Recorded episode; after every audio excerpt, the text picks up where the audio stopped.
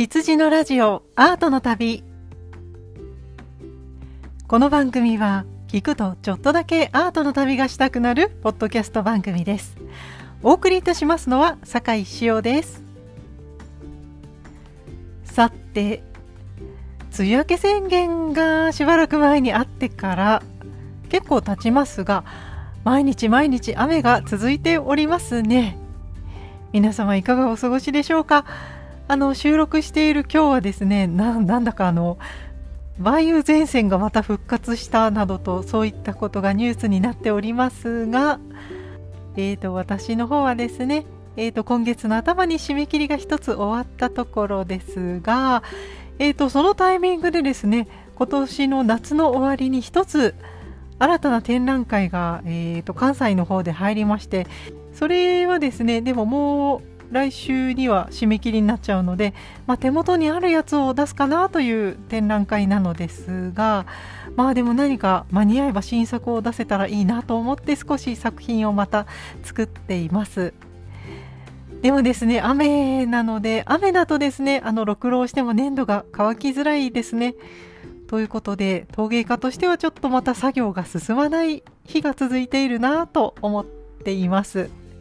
あとはですね先日あの私が住んでいる岐阜県の、えー、東農の方でですね人間国宝の先生の展覧会がやっているんですけれどもそちらの展覧会を見にそしてあの講演会というか対談があったんですけれどもそちらを聞きに行ってきました。はいと言いますのは今東農といいますか岐阜県の多治見市の方にあります東農信用金庫さんの美術館ですね。東進美術館というところで6人の人間国宝展という展覧会がやっております。岐阜県はですね意外と人間国宝の先生が多いんですけれどもえーと、その人間国宝の先生ですね。鈴木治先生という先生ともう一人ですね、えーと国立工芸館。こちらはあの国立近代美術館の工芸館が東京の竹橋にあったんですが去年金沢の方に移築されました。そちらの館長さんですね。国立工芸館の館長さんの唐沢先生という偉い先生とこのお二人の対談がありましてその対談のお話を聞いてくるというそういったこうイベントがイベントといいますか講演会のようなものがありました。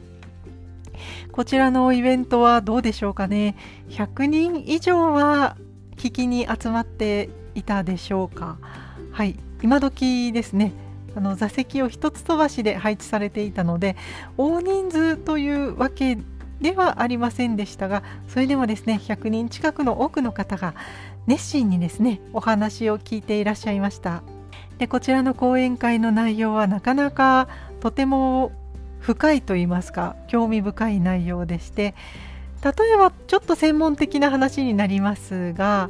この鈴木治先生という先生は死の死の焼の人間国宝の先生なんですけれども死のという技法は身の焼の一つですね。死の焼という伝統的な技法なんですが美濃で取れる白い土にちょっとあの硬い釉薬を上薬をかけまして白い上薬なんですけれどもであの焼き方によってはですね少し赤みを帯びてくると言いますか真っ白ではなくてちょっとピンクっぽいようなオレンジっぽいような色になる焼き物なんですけれどもちょっと赤みを帯びてくる焼き方をですね火色が出るというふうに呼んでいますけれどもその火色が出た焼き物ですね。篠焼きという技術の人間国宝。その篠焼きという技術を伝えている日本の第一人者ということで人間国宝に選ばれています。鈴木治先生という講演というか対談を聞きに行きましてその篠焼の作風ですね。特に泥漿といってドロドロにあの水で溶かした粘土を利用して模様をつけるような技法をやってらっしゃるんですけれどもその泥漿というかドロドロに溶かした粘土に色をつけましてそうするとその色が上にかけた釉薬と反応して火色が出やすくなると。そういったような技法をやっていらっしゃるんですけれどもそのちょっと火色が出るような技法というのは桃山時代の篠焼きを再現するとそういったところから着想をやはり得ているのですかとインタビュアーのその国立工芸館の館長様のインタビューがあったんですけれどもその人間国宝の鈴木治先生の答えがもちろんそれもあるんですけれども古い美濃焼を再現したというところももちろんあるんですけれどもそれ以上にですねむしろバーナード・リーチのスリップウェアから着想を得ていますというお話をされていたのがとても印象的でした。バーナード・リーチという方の名前を聞いたことがありますでしょうか？このバーナード・リーチという方はですねもともとはイギリス領であった香港生まれのイギリス人の方でして日本でもとても有名なんですけれども陶芸家であったりあとは画家であったりデザイナーであったりといったアートの作品を作っているイギリス人の方です。で私たちの陶芸家としてはとても耳なじみのある作家なんですけれども日本においてはですね民芸運動民芸の運動でですね柳宗悦さんであるとか益子の浜田庄司さんといった方々と一緒にですね日本の民芸運動にとても貢献された方です。はい、でこのバーナード・リーチという方の作品は日本各地に残っていますけれども一番作品がたくさんあって有名なところだと倉敷の大原美術館の方で作品が見られます。その民芸運動の陶芸家の皆さんの作品が一度に見れるようになっています。あとはですね少しお話ししましたけれども益子の浜田庄司さんという方がいらっしゃいますがその益子にもですねあの美術館がありましてそこでもバーナード・リーチさんの作品があったかと思います。そういった感じでですねこのバーナード・リーチさんという方がいらっしゃるんですけれどもその方がですね日本に紹介した一つ大きな技法がありましてそれがスリップウェアという技法です。スリップというのは粘土をドロドロに溶かしたあの、まあ、クリーム状にした粘土ですね。泥漿と呼んでいますけれどもその泥漿を器にまとわせるウェアリングしているということでスリップウェアという技法なんですけれどもそのドロドロに溶かした粘土で模様を描くというような技法ですね。スリップウェアという技法があります。でまさかですね美濃焼の人間国宝であるその鈴木治先生がイギリスの古い技法であるスリップウェア。このスリップウェアから篠焼の文様の着想を得ているというふうにおっしゃっていたのは何と言いますかですね。とても世界は広いなと言いますか。すごい衝撃を受けました。で人間国宝の先生と言いますとやはりその日本の伝統を背負っているという日本の伝統の第一人者というそういった感じがするんですけれどもイギリスの陶芸の技法といってもまあそれが紹介されたのは日本の民芸運動からなんですけれどもそういったところからその世界中の工芸の技術を吸収して新しい日本の焼き物を作っているんだなと伝統工芸を伝えているだけではなくって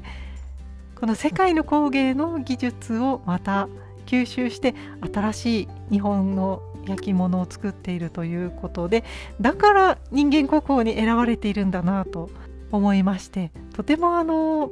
貴重なお話を聞かせていただいたなという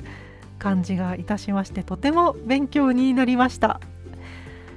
やはりですねこの自分の地元の焼き物だけではなくって世界に目を向けてやはり視野は広く持っておかないとダメだなというふうに思いました。で私はですね、まあ、工芸作家をしておりましてそれで所属している団体もありますけれどもその自分の仕事上ですね人間国宝の先生とお会いするということは年に何回かありまして少なくないんですけれどもその年に何度かそういった偉い立場の先生方とお会いする機会がありますがお会いするといってもなかなかその偉い先生方の内面といいますかその作品を作る上で人間国宝の先生が何を考えて作品を作っていらっしゃいますか？とかそんなことはあのお会いした時になかなか聞けないのでただこういった講演会のような対談であったりですとこういった貴重なお話も伺うことができたのでとても有意義な時間を過ごすことができたなと思います。でこういったあの講演会ですね。こういった形で展覧会が開催されるとだいたい最初の週末とか展覧会の最初の週であったりとかにですね講演会が催されることがあります。でそういった講演会であったりとかっていうのはホームページの方でこの講演会の情報が載っていたりします。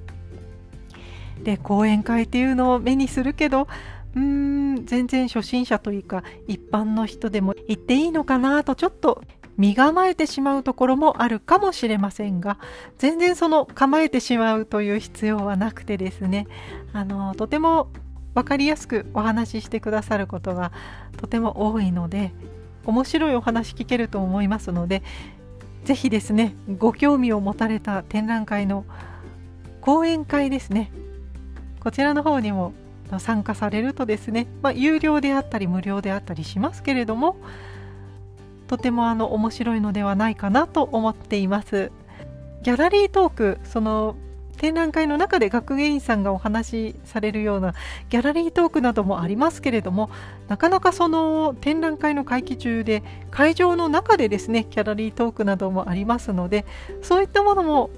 楽しいんですけれども詳しくじっくりというわけにはなかなかいかないですし講演会ですと、まあ、1部屋の中で1時間2時間先生のお話聞くことできますしなかなか聞けない作家の裏話であったりですとかその展覧会を企画した学芸員さんのお話などその専門家の方のお話を聞ける機会になりますのでそういったですね展覧会に付随した講演会や対談なども参加されるととても面白いかもしれませんよというお話でした。さてちょっとオープニングが専門的で長くなりましたけれどもそろそろ本編に行きたいんですがいつもの羊のラジオアートの旅のエンディングではメッセージをツイッターの方でも受け付けておりますよと申し上げております。でその中でですね一つハッシュタグのメッセージがありまして「えー、そんないプロジェクト」というポッドキャストチームのパーソナリティである吉安さんという方がですねいつも羊のラジオのハッシュタグをつけてつぶやいてくださっています。はい。あの毎週毎週ありがとうございます。そこで先週なんですけれどもハッシュタグでメッセージをつぶやかれていましてその中でですね東京でやっていた時にミロ店に行きたかったなというふうにつぶやいていらっしゃいました。そうなんです。あの前回ですねあの全国の展覧会情報を軽くお伝えいたしましてその中でミロ展が全国を巡回していまして次は富山に巡回しますというお話をいたしました。なかなかですね、あのー、最近の感染状況もあって展覧会なかなか行けないよとか行きなかったね、行きたかったけど行けなかったよとなっている方も多かったかもしれません。はい、あの最近も急に感染者コロナの感染者が増えてきたりとしてお出かけするにはですねなかなか厳しい状況になってきてはいますけれども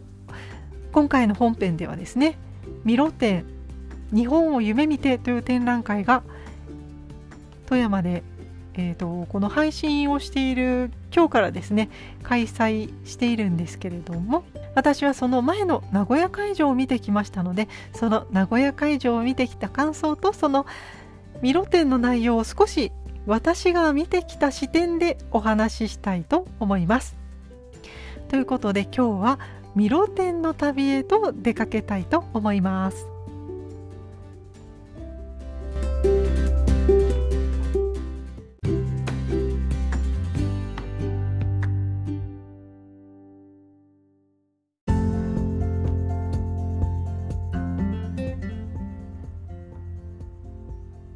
さて本編ではミロ展日本を夢見てという展覧会を紹介していきます。こちらはですねまず最初に東京の文化村座ミュージアムから始まりまして7月の頭まで愛知県美術館へと巡回して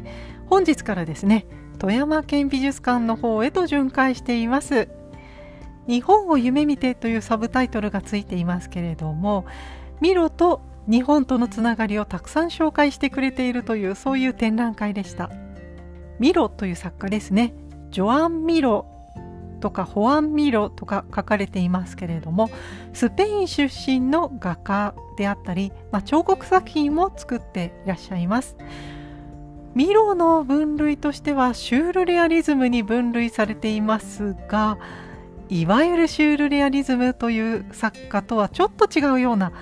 もうちょっとポップな色合いの作品も作って、まあ、たくさん作ってますのでそういった感じの抽象画家として有名かもしれませんね。では今回はこのミロ展の内容を私が見てきた視点から少しご紹介させていただきたいと思います。はい、こちらのミロ展日本を夢見てという展覧会ですが内容がですねまたいくつかのテーマに沿って展示されていますのでこちらの章をご紹介していきます。第1章日本好きのミロ。第2章画家ミロの歩み。第3章描くことと書くこと。第4章日本を夢見て。第5章2度の来日。第6章ミロの中の日本。そして補償補足の章ですね。ミロのアトリエからという7つのテーマに沿って展示がされていました。では展覧会の会場に入っていきましょう。まず第1章。日本好きのミロというテーマですけれども冒頭にですね1枚の油絵がかかっていました。こちらの油絵のタイトルが「アンリク・クリストフル・リカールノの肖像という絵画。そしてその隣には作家不詳のちりめん絵というちりめんにプリントされた浮世絵が2枚並べて展示されていました。このですねアンリククリストル・リカルノの肖像という絵画の背面にですね浮世絵がコラージュして貼り付けてあったんですけれどもこの貼り付けてあった浮世絵が隣に飾られていたちりめんに浮世絵を転写した絵画なんですけれどもこちらの浮世絵と全く同じ絵がこのリカルノさんの背景にコラージュされていました。このコラージュという技法なんですけれどもあのよくネットスラングでコラ画像とか 呼ばれたりするのの元になった言葉なんですけれども、まあ、油絵とかですね水彩画とかのキャンバスなどにですね紙とか、まあ、布とか紐とかもありますけれども異素材のものを貼り付けて、まあ、貼り絵といういうかですねそういった異素材のものを貼って作品にしたものですね。今回ですとその浮世絵なんですけれども例えば新聞だとか雑誌だとかその文字が書いてあったり絵や写真であったりとかですねそういったものを貼って意味をつけるというかその異なる素材をキャンバスの画面に直接貼り付けることでそこに書いてある絵や文字を利用して絵画の表現にすると。そういった技法をコラージュと言うんですけれどもこのミロのリカルノさんの肖像ですね。このリカルノさんというモデルさんはミロの友人なんですけれども日本美術のコレクターでもあったようです。そのためにこの方の背景に実際の浮世絵を貼り付けてでこの正面にリカルノさんという男性が座っているんですけれどもその後ろに浮世絵の絵が飾ってあるとそういった風景を表現した絵画なんですね。とても力強いタッチで描かれていまして、まあ、フォービズムの作風であるかもしくはゴッホを意識して描かれているのかなという印象の油絵です。ヨーロッパではですね19世紀の末から20世紀初頭にかけてジャポニズムというブームが起こりまして例えばモネがラ・ジャポネーズという油絵を描いていますけれどもこちらの扇子を持った女性が金髪の女性がですね中心にいらっしゃいまして後ろの方にはですねあの内輪が壁に貼り付けてありましてでその金髪の女性が赤い着物を羽織っているとそういったような和洋折衷のような油絵をモネが描いていますしあとはですねゴッホも広重の浮世絵を模写していますね。そういったことでも有名なんですけれどもでもですねモネもゴッホもですねこの自分の油絵の中に浮世絵を描いていたりとか扇子を描いていたりとかということはしていますけれども実際にこの自分の作品の油絵の中に浮世絵を直接貼っちゃうという画家はうーんなかなかいないですよね。私だったらえ浮世絵貼っちゃうのもったいないなっていうふうに思っちゃうんですけれどもそういったところがミロの大胆さというかむしろミロは日本が好きすぎて自分の絵に張り込んじゃうくらいそういったぐらい日本が好きなのかなというふうに思いました。こういった感じでミロが日本の絵が大好きだなということが感じられる第一章ですね。はい。冒頭で浮世絵のコラージュなどがあってミロが日本の絵画に20代の頃から興味を持っていたんだなとそういったことを知ることができる第1章でした。さてそして次の章第2章へと向かいましょう。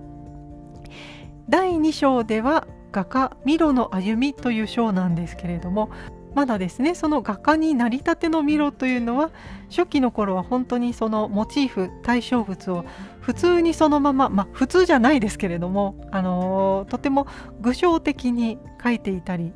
します。でまあいわゆるシュールレアリズムの作家のようにですね不思議な立体感というかものすごく立体的にそして細かく細密画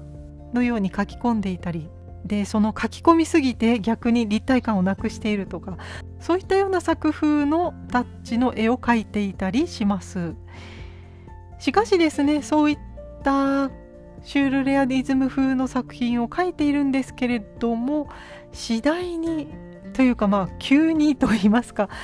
あのいろんなものがそぎ落とされていくようなそういった作風に変わっていきます。そのミロが描いている絵なんですけれどもいろんなものがそぎ落とされていくような感じなんですがその絵の中の構成する要素といえば線と面とあと文字ですね。それだけという感じでですね。あのー、普通の絵画に必要なそのものを立体的に描くというかそういった描写力とか素材感とかそんなことよりもミロらしい形を模索しているというかミロにしか描けない線とか形を描くそういったことにあのどんどんどんどん集中していったのかなと思われるようなそういった画風の変遷が第2章、まあ、第1章から第2章にかけて見て取れます。その、まあ、変遷というかこの展覧会ではもういきなりびっくりするぐらい抽象的な絵画になっちゃっているんですけれども、まあ、第1章から第2章に行ってえもういきなりこうなっちゃうの？という感じなんですが、まあ、最初に見た絵画はまあ、ゴッホっぽかったりというフォービズムっぽい感じの絵画なんですけれども他にもですね、まあ、この展覧会にはありませんでしたがもっとですねキュビズムっぽい絵を描いていたりシュールレアリズムっぽい絵を描いていたりとミロはですねいろんな画風を試していますが最後に行き着いたのが超抽象的な絵画というかですねこのキュビズムとかシュールレアリズムを経過した時に図形的なものに置き換えるという作業をしていたんですね。この円柱とか円錐とかですね立体物を図形に置き換えていくとシンプルな図形に置き換えていくとそういった作業をした先にもっともっとデフォルメして描くということに落ち着いていったのではないかと思います。このミロ展を見ていて感じたことでしてこのミロの研究者ではないのでちょっと解釈が違っているかもしれませんけれどもそういった感じでですね、まあ、いろんな作風を試しているうちにデフォルメして書くということに落ち着いていったのではないかなと思います。でこの第2章では「パイプを吸う男」とか「恋人たち」といったタイトルの絵画が並んでいるんですけれどもまだですねこの頃抽象的なタッチではありますがまだまだこの頃は何が書いてあるかわかると言いますかパイプを吸う男という絵画ですと多分これがパイプで多分これが煙でこの部分が男性なのかなというのがなんとなく分かりますし恋人たちという絵画は多分こっち側が男性でこっち側が女性でまあこの形はまあ女性のシンボルであったり男性のシンボルであったりというのが割と象徴的な感じで書いてあるのかなというのがなんとなく分かります。その象徴的な形であったりとか煙とか目とか手とかそういったものがですねミロ独自の形で描かれています。でこういった作品を通してですね形を模索しているようなそういった挑戦をしているのかなというふうに感じられました。そしてですねこの絵画に見られるようなこの形のデフォルメというのはいい形を模索しているのかなと思いましてそのミロが探したいい形いい形ができたなと思ったらその後の作品にも何度も登場しているなというふうにも思いました。でこの第2章から第3章第4章とですねミロの作品が続いていきますけれどもこの第2章で登場したような形がこの後も何度も何度も登場していきます。のでそのミロはミロらしい形をこの辺りで作ろうとしていたんではないかなというふうに考えられます。ということで第2章ではだんだんミロがミロらしい技法を確立していくその過程を鑑賞して第3章へと続いていきます。第3章では描くことと書くことというテーマなんですけれどもこの第3章ではミロの集大成といいますかミロのですね大きな油絵がいくつか展示されています。とてもこの第3章は迫力のある展示空間でした。この3章の中でとても注目の作品がありまして1934年に描かれた絵画「カタツムリ女花星」という油絵です。この作品はですね現在王立ソフィア王妃センターというこちら、まあ、何度か私も言葉にしているかもしれませんがピカソの「ゲルニカ」が収蔵されているということで有名な美術館ですね。現代アートの美術館ですけれどもこちらの美術館に収蔵されているものを今回日本で56年ぶりに展示ということでですね日本に運ばれてきました。でこの絵画なんですけれども1966年56年前に日本で大規模なミロ展があったんですけれどもその時以来の来日ということなんですね。ちなみにこのとても大きい絵画なんですけれども写真撮影も可能でしたので私も写真を撮ってきました。でこの絵画サイズもとても大きくてですね高さが195センチ横幅が172センチもあるとても大きい油絵です。この油絵ですね。もうとても大きかったのでこの壁一面を1枚の絵画が覆っているようなそんな迫力がありました。他にもですね何枚か大きい作品があってとても大きい油絵でこう迫力がある展示空間となっております。でこちらの絵画「カタツムリ女花星」という絵画なんですけれどもこちらはですね描かれている絵はですねうーん人間なのか何なのか目とか手とかのパーツはなんとなくわかるんですけれどもとても抽象的なデザインの赤とか黒とかの特徴的な形をしたパーツがちょっと背景は渋めの青とか緑とかがこうグラデーションで塗られた背景の上に平面的に塗られた色がですねコラージュされたように描かれています。そしてこの「カタツムリ女花星」という奇妙なタイトルなんですけれどもこの絵の中にカタツムリとかが描かれているわけではなくってカタツムリとかの文字がなんでエスカルゴとか書いてあるんですね。そういった文字が画面の中に書かれているというか描かれています。ミロはですね絵画の中にこの構成要素として抽象的な絵画とそして文字を絵の要素として取り入れていますミロはですねこの絵だけではなくって文字もこの絵画の構成要素の一つとして画面に描き込んでいるんですね。で何と言いますかこの描かれた文字もちょっとぐねぐねして踊っているような感じでですねこの他のパーツと一緒に自由に配置されています。この絵と文字が油絵の中に一緒に描かれているというのはで、まあ、この文字というのは単語単語なんですけれどもミロがよくですね書いていたのは詩ですね詩のようなものを油絵の中に絵と一緒に描き込んでいますで文字と絵がこう油絵の中に一緒くたに描かれているというのは一見するとちょっと異質なもののように捉えがちですが現代の私たちもですねそういったものは身近にありましていわゆる私たちが目にするものですと絵手紙といったものが絵と文が一緒になって一つの作品になっているというものですよね。でミロもですね作品としてその絵と文字を一緒に構成することで新しい油絵の表現を生み出そうとしていたんではないかなと思われます。その代表的な絵画をこの第3章でいくつか見ることができます。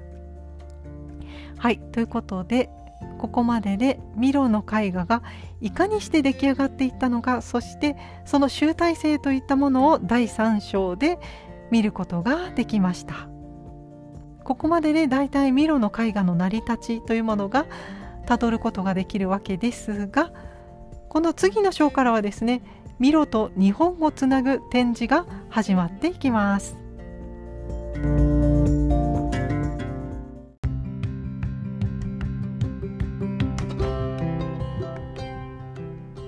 さてミロ展も後半へと進んできまして第4章ですね「日本を夢見て」というテーマに入ってまいります。こちらの展示室なんですけれどもまず部屋に入って驚くのがですねとてもとても大きな壺が陶器で作られた大きい壺が展示室の真ん中に鎮座していらっしゃいます。この大壺この作品はですね1966年日本でのミロ展の開催に合わせてだと思うんですけれどもミロがですねこの自分の大きい個展の開催に向けてこの感謝を込めて大きな壺が焼かれました。この壺大きさどれぐらいかと申し上げますと高さが119センチ横幅が70センチということでいやだいぶ大きいですよね。大きい小学生が3人くらいいるかなぐらいの大きさだと思っていただきたいんですがだいぶ大きいですね。これをスペインから運んだと思うとちょっと笑ってしまいますが大きいです。こちらの壺は現在京都国立近代美術館の方に収蔵されています。ミロはですね画家油絵家なんですけれども1954年頃からマジョルカ島の陶芸家ジュゼップ・リュアンス・イ・アルティガスさんと共同制作でたくさんの焼き物を焼いています。この1954年からの2年間で230点もの焼き物を焼いたということで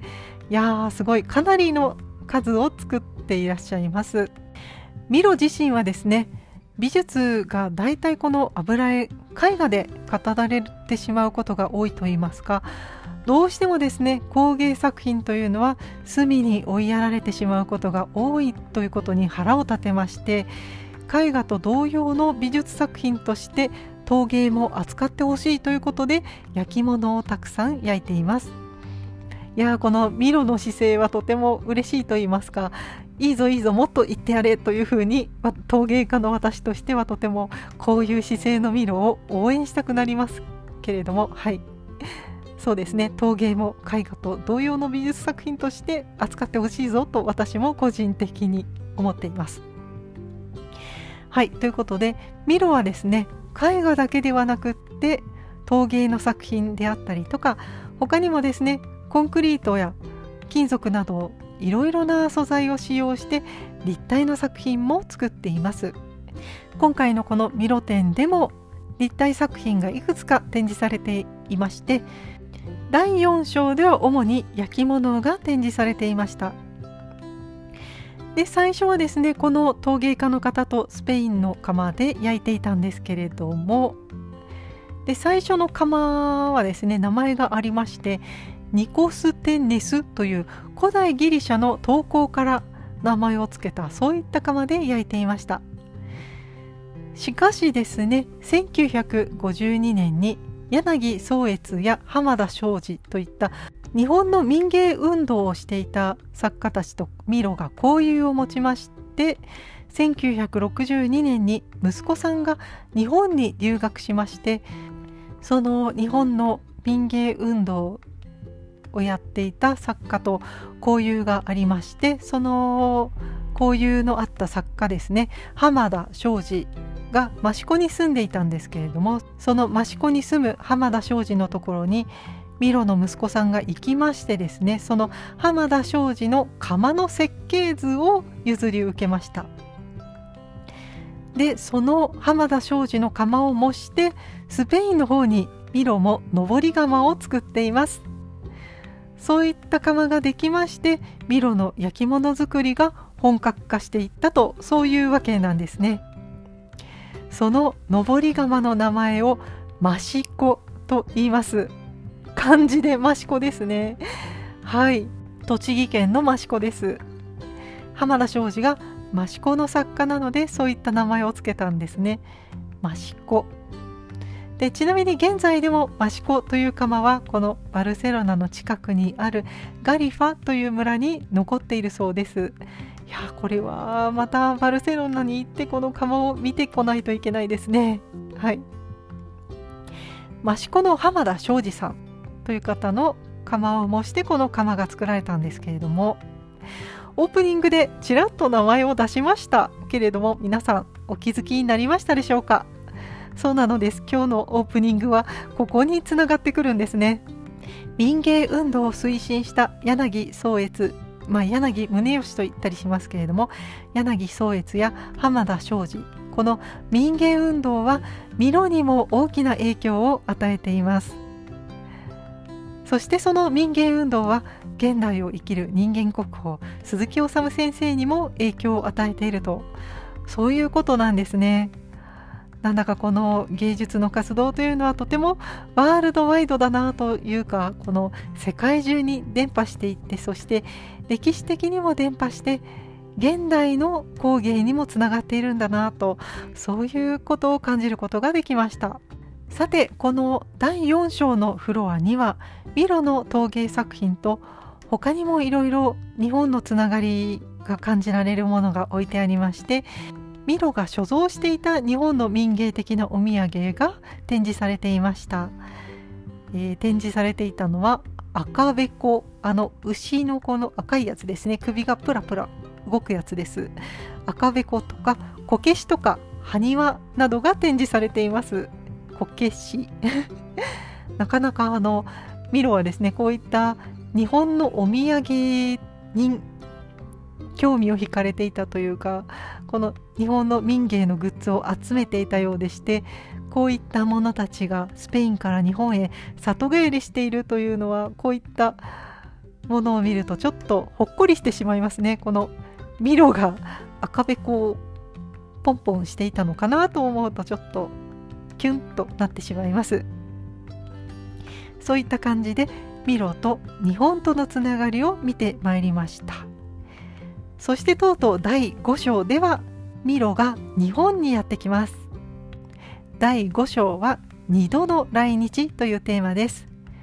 こちらの第5章ではミロが2回日本に来日していますがその時の様子などを紹介しています。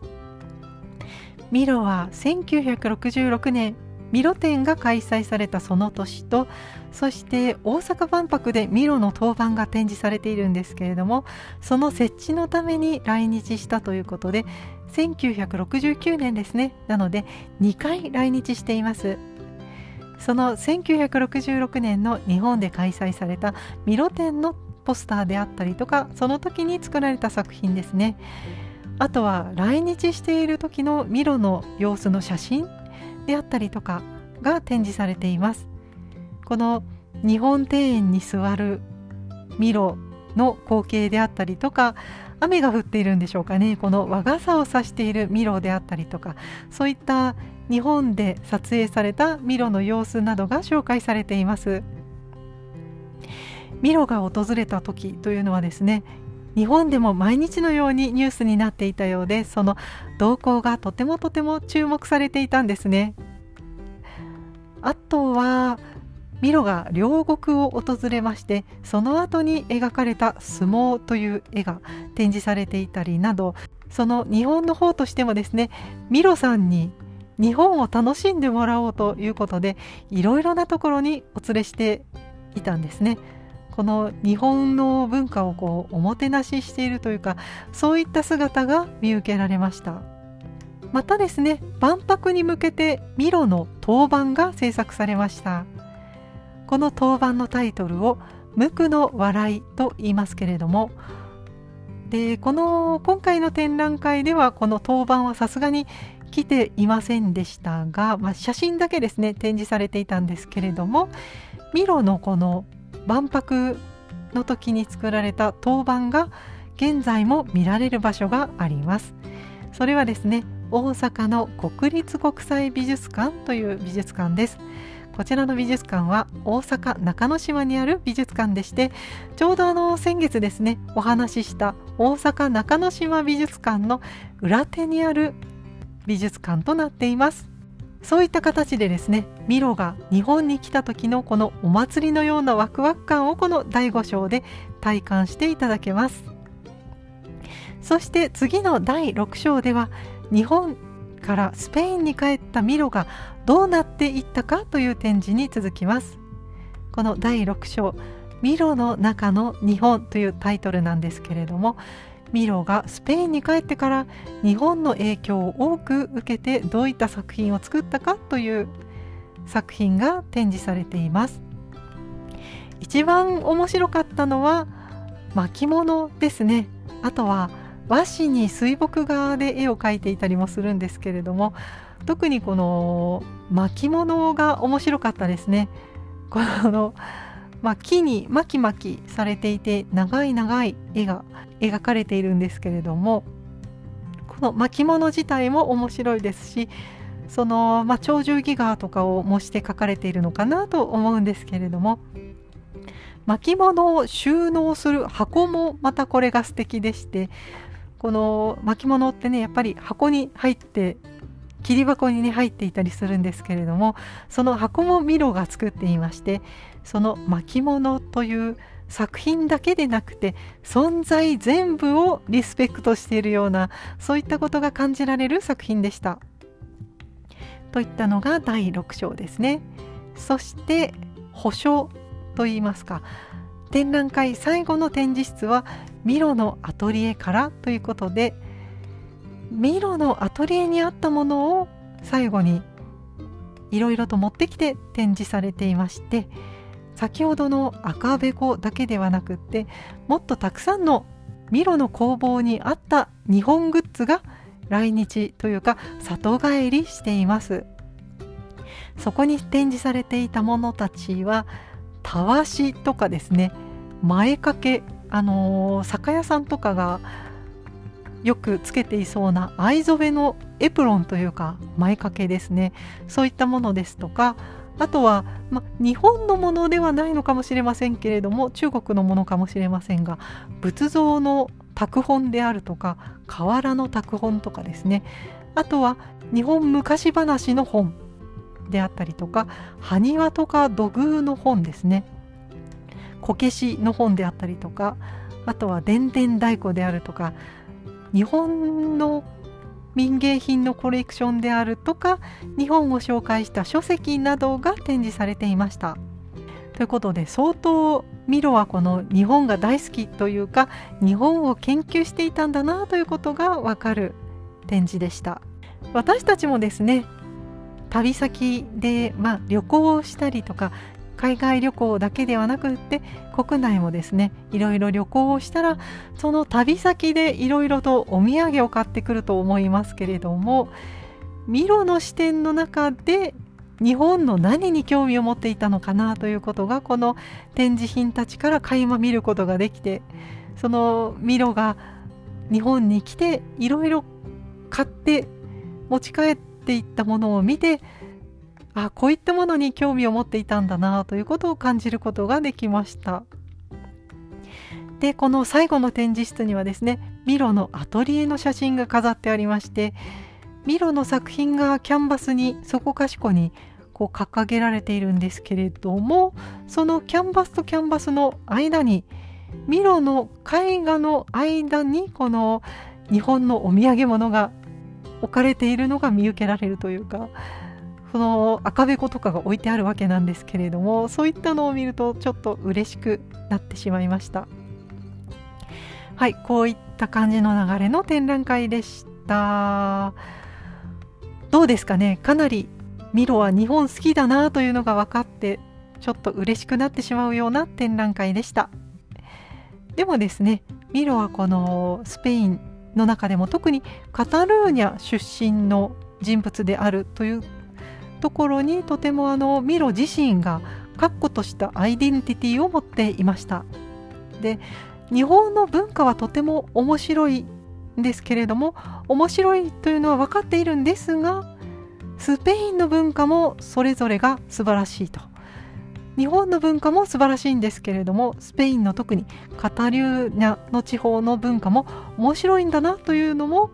伝えていてその日本に傾倒してのめり込んでしまうのではなくってどちらの文化もお互いに優れているんだぞとお互いに認め合っているようなそういった印象を受けました。ミロ展とても奥深い内容で特にですねその日本との関係を描いているというとても面白い切り口で作品が展示されているなというふうに感じました。で私はですねミロが日本が大好きで特にこの日本の民芸運動とここまで深く関わっているんだなということを知らなかったのでとても知ることができて良い機会になったなというふうに感じられました。今でもですねこのミロのマシコという名前の窯はこのバルセロナ近くのミロの工房にあるということなのでうんまたバルセロナにも行きたいですね本当にあのバルセロナというところは見どころがいっぱいありすぎてあの一度行ったんですけれども1泊2日では見切れなかったというか飽和状態で全然見る見切れませんでしたね。バルセロナという土地はそのガウディの建築がたくさんありますねサグラダ・ファミリアもありますしそのガウディ建築がたくさんあるのとあとピカソの美術館もありますしミロの美術館もありますし世界遺産もたくさんあるしということでで前々回ですかお話ししたミース・ファンデル・ローエのバルセロナパビリオンもあったしということで本当にあの調べているとバルセロナにまた行きたくなっちゃうなとそんな気持ちにもなりました。旅に出たいですね。はい。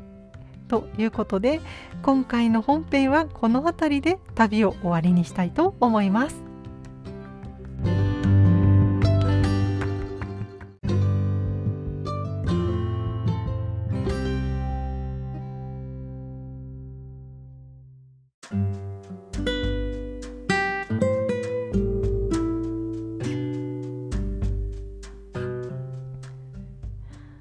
お帰りなさいませ。エンディングのお時間です。現在富山県美術館ではミロ展日本を夢見てという展覧会が本日より始まりまして9月4日までの開催です。こちらの美術館は富山駅から歩いて20分ぐらいのところにあるようですね。残念ながら私は行ったことがなくてですねこの美術館まだまだできてから5年ということで新しい美術館なんですね。そして私は富山の観光は実はあんまりしたことがなくて通り過ぎることが多いというのは富山の方にとても失礼なんですけれどもうんなんか岐阜の上にあるので富山は行きやすいんですけれども富山を通って金沢に行ったり富山を通って新潟に行ったりという感じで。うーん富山で観光というのはあまりしたことないんですがこの間ですね5月の末のことなんですけれども私が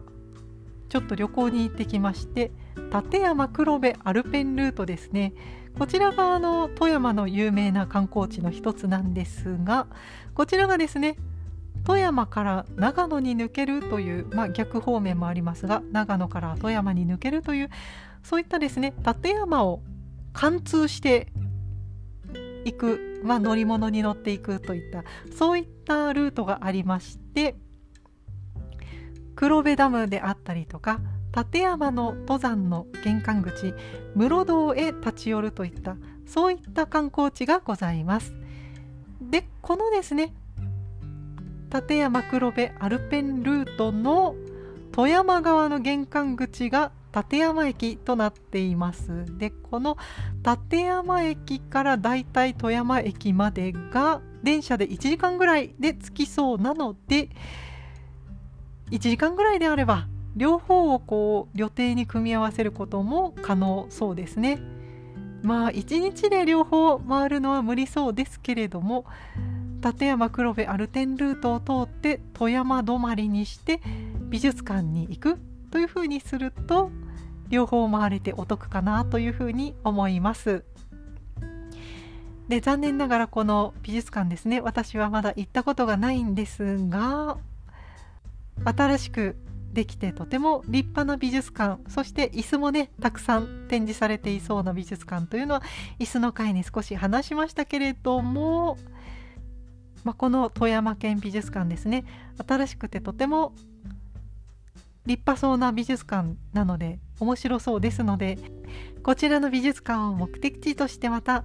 いつか旅行の計画を立ててみたいなというふうに思いました。